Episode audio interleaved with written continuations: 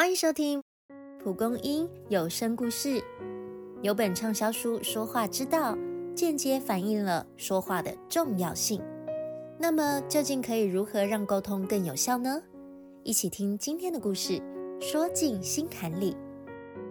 想说服一个人，甚至不惜威胁或哀求，却常常沦于各说各话，最后白费功夫吗？要取得对方的信任。让他听进我们想说的事，还得让他真的愿意采取行动。最该注意的，并非我们说了什么，而是我们怎么说。运用以下三点，让我们摆脱无效的方法，说进别人心坎里，得到四面八方的支持吧。战国时期，秦国宰相范雎的封地被韩国占领。范雎却显得毫不在意，让秦王摸不着头绪。于是派将军蒙敖去探实情。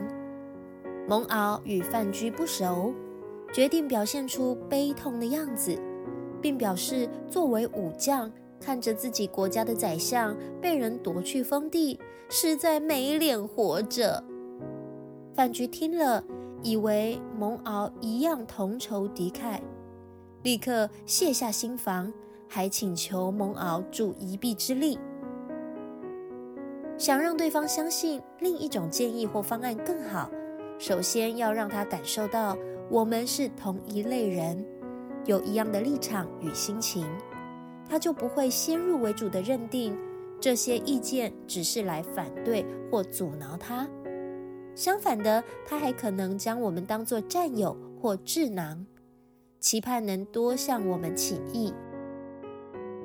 成功学演说家卡内基曾在准备展开演讲的前夕，被通知说场地租金需要调涨数倍。卡内基当然立刻与出租场地的饭店经理沟通，却丝毫未提自己的为难，或气急败坏地指责对方不守诚信，反而为经理分析利弊。他因为付不出租金，只能取消场地，饭店就先损失一笔收入。而他的演讲本来会吸引许多上流阶层，让这些潜在客户认识饭店。若讲座移去他方，饭店也将损失打广告的机会。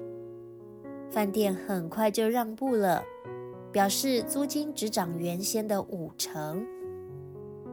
碰上对我们不利的局面，我们很容易急着去解释自身的难处，疏忽别人的立场。若能先设想到对方的考量，进而兼顾双方的需要，自然达成双赢的协议。苹果创办人贾伯斯曾想招揽当时百事公司的总裁约翰史考利。那年苹果的盈利为六千万美元，还在新创时期。百事却已超过两亿，稳稳占据饮料市场。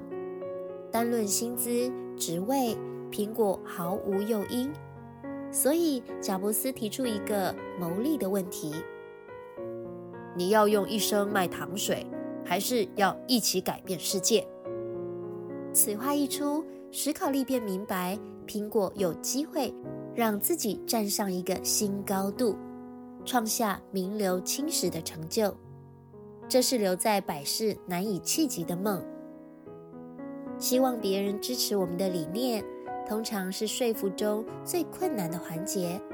所以，我们不仅要强调自己的蓝图有多好，更要勾起对方的渴望，让他认同这并非别人的愿望，这就是他的理想。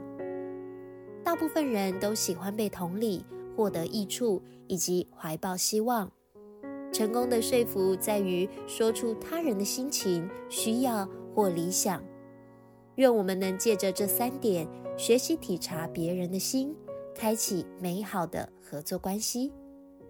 想一想，你最近也有想说服的人吗？